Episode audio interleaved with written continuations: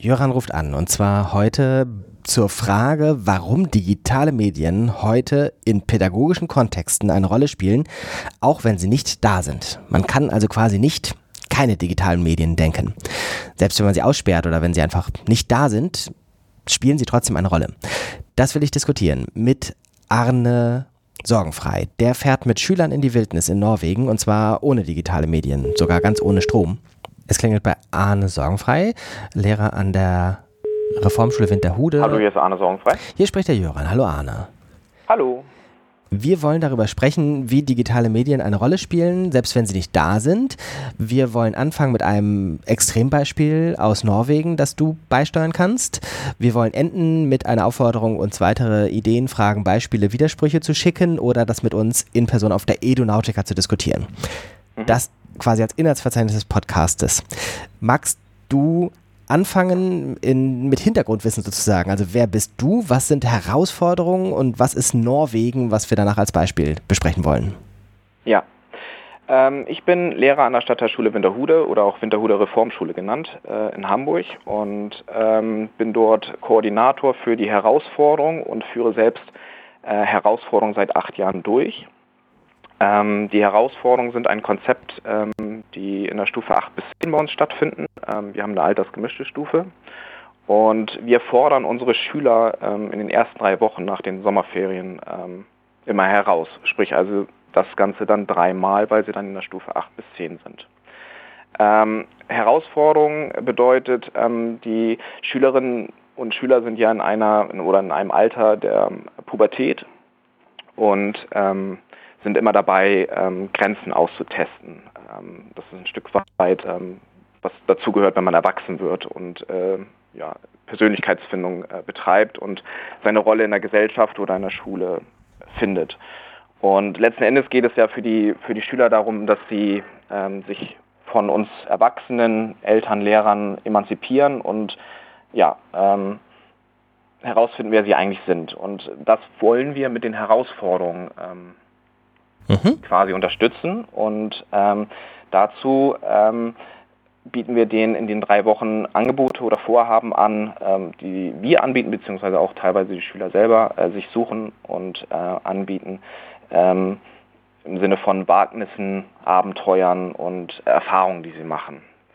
Ähm, sprich also, sie sollen oder sollen in diesen Abenteuern oder in den Angeboten, die wir haben, herausgefordert werden und wir greifen dieses Thema auf, Grenzen austesten, herausfinden, wer bin ich eigentlich ähm, und ähm, wo stehe ich eigentlich im Leben. Mhm. Und davon ist Norwegen jetzt ein konkretes Beispiel. Genau, Norwegen ist ein konkretes Beispiel, was wir bei uns an der Schule jetzt seit ähm, sieben Jahren haben. Das machen Kollege und ich seit sieben Jahren.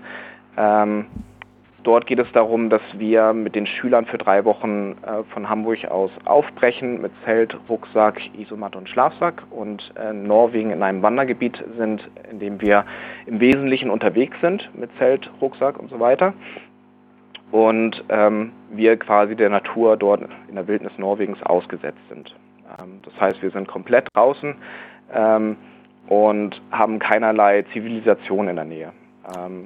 Dort befindet sich äh, kein fließend Wasser, ähm, außer vielleicht mal ein Fluss, äh, aus dem wir dann zum Beispiel trinken oder uns Wasser fürs Kochen holen. Dort gibt es ähm, keine Toilette, äh, sondern wir nutzen dann einen Spaten und es gibt keinen Herd, auf dem wir kochen, sondern dann haben wir ein Lagerfeuer. Also sind komplett ohne Technik, ohne Strom dort unterwegs und ähm, setzen uns quasi damit auseinander, wie wir dort durch den Tag kommen, dort überleben und uns dort zurechtfinden. Da also es geht quasi um dieses Draußensein und in der Wildnis sein und dort ähm, drei Wochen ja, zu leben. Mhm. Das heißt natürlich jetzt selbstverständlich, da ist auch kein Smartphone und kein äh, MP3-Player gibt es heute sowieso nicht mehr. Ähm, aber vielleicht die Leute, die es hören, wissen noch, was ein MP3-Player ist. Ähm, heute ist alles im Smartphone. Ähm, das gibt es da selbstverständlich auch nicht. Genau. Ähm, das heißt, ähm, wir sind seit ähm, also seitdem wir das machen, empfehlen wir immer ganz dringend, das Smartphone zu Hause zu lassen, beziehungsweise äh, vor sieben Jahren war es ja dann nicht unbedingt nur das Smartphone, sondern auch das Handy, da war es ja noch ein bisschen gemischter mhm. als heute. Ähm, abgesehen mal von MP3-Playern und was es dann noch so gab. Ähm, weil wir tatsächlich dort oben in dem Gelände fast nirgends Empfang haben. Das ist meistens nur äh, auf den Bergen der Fall. Und äh, wir haben eben halt auch keine Steckdose. Mhm. Das heißt also, es gibt äh, keine Möglichkeit, das Handy aufzuladen. Dementsprechend war unsere Empfehlung immer, das Smartphone ähm, zu Hause zu lassen, äh, weil es erstens da oben im Prinzip keinen Nutzen hat, wenn der Akku leer ist, abgesehen davon, dass kein Empfang da ist. Ähm, und einfach die Gefahr da ist, dass es einfach aufgrund des Draußenseins dann auch einfach kaputt geht, weil man ja, ja nie weiß, wie das Wetter dann zum Beispiel dort ja. ist. Mhm.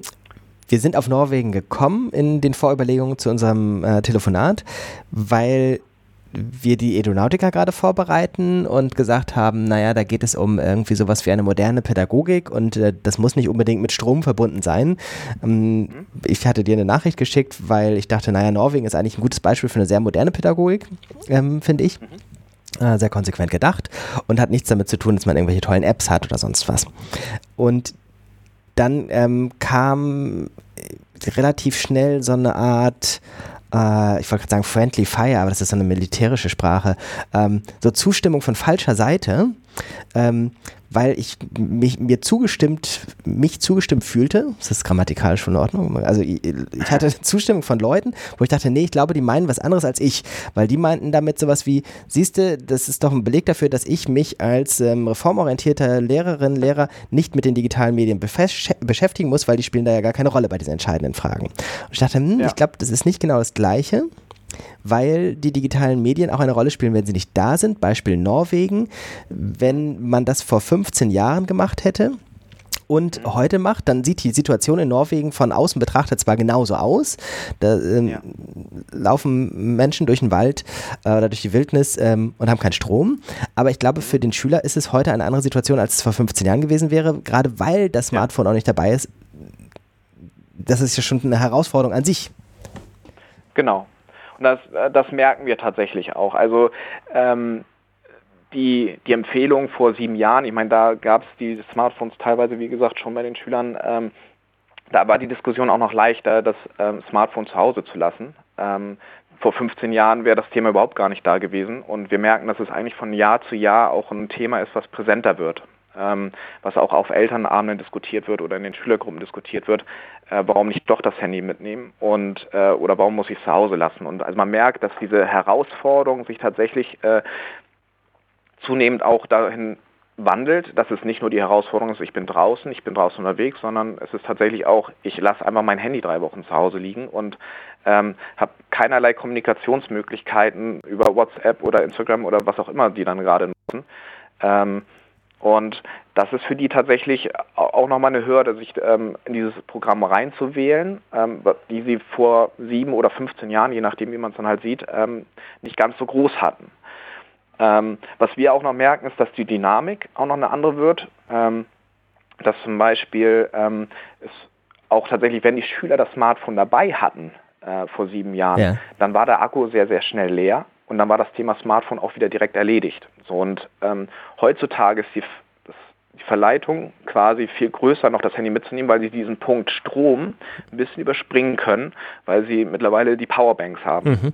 Das heißt also dann wieder aufzufordern, lass das Handy bitte zu Hause, es gibt dort keinen Strom, ist ein Argument, was mittlerweile von den Schülern versucht wird auch zu widerlegen. Naja, aber ich kann ja meine Powerbank mitnehmen und dann habe ich ja Strom und wenn ich dann irgendwann Empfang habe, kann ich mich wieder mit dem Handy auseinandersetzen. Sondern merkt man, sie versuchen doch irgendwie diese Herausforderung dann auf, in dem Punkt für sich so zu gestalten, ja, äh, dass es für sie dann passt und ja. äh, immer noch schaffen wir es, äh, dass, ich sag mal, 80 Prozent der Kinder dann ihr Smartphone dann zu Hause liegen lassen. Ja. ja wir beide haben jetzt äh, die Idee, dass wir Beispiele suchen, an denen das nicht so offensichtlich ist, aber das gleiche Muster eine Rolle spielt, dass digitale Medien eine Rolle spielen, auch oder gerade weil sie nicht da sind. In dem Fall Norwegen ist es jetzt so ein Extremfall, wo wir gesagt haben, das kann man daran gut erklären, weil sozusagen das Thema, das Smartphone ist nicht da, ist da schon das Thema selbst. Aber es gibt auch indirektere Sachen und du hattest, glaube ich, ein oder zwei Beispiele dir überlegt, die wir vielleicht kurz nennen können und dann auffordern, uns weitere Beispiele zu schicken. Mhm. Ähm, also ich glaube, dass also dass wahrscheinlich jeder Bereich in der Schule irgendwie betroffen ist, wenn man die wenn man die Handys oder die Smartphones, die Technik wie auch immer ausschließt, dass man sie trotzdem thematisieren muss.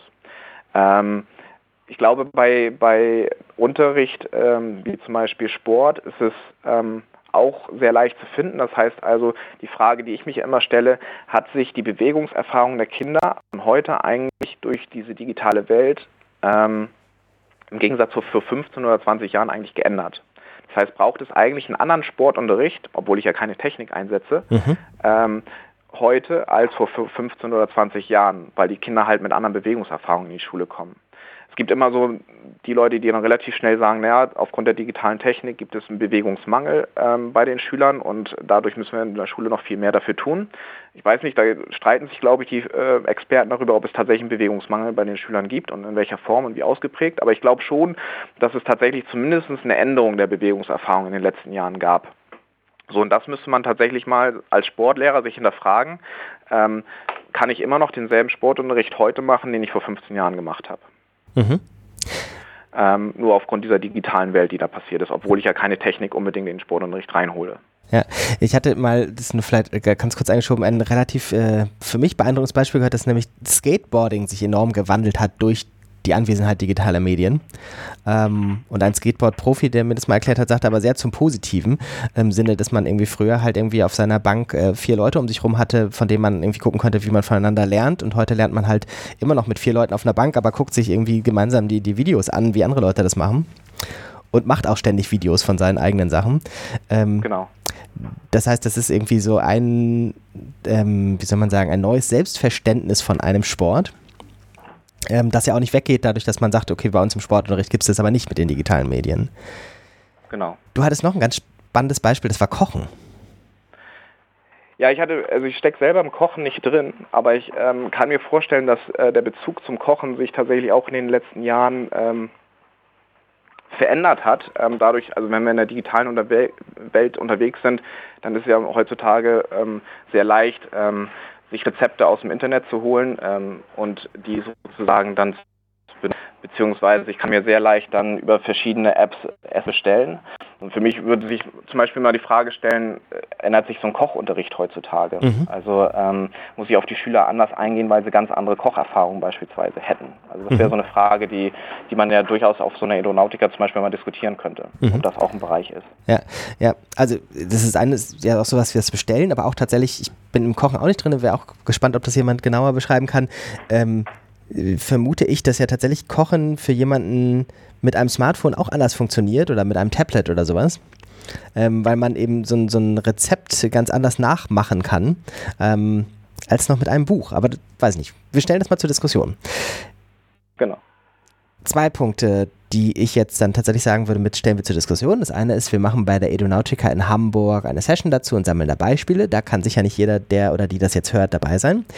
Deswegen ähm, schickt uns sehr gerne auch was über einfach einen Kommentar unter diesem Podcast.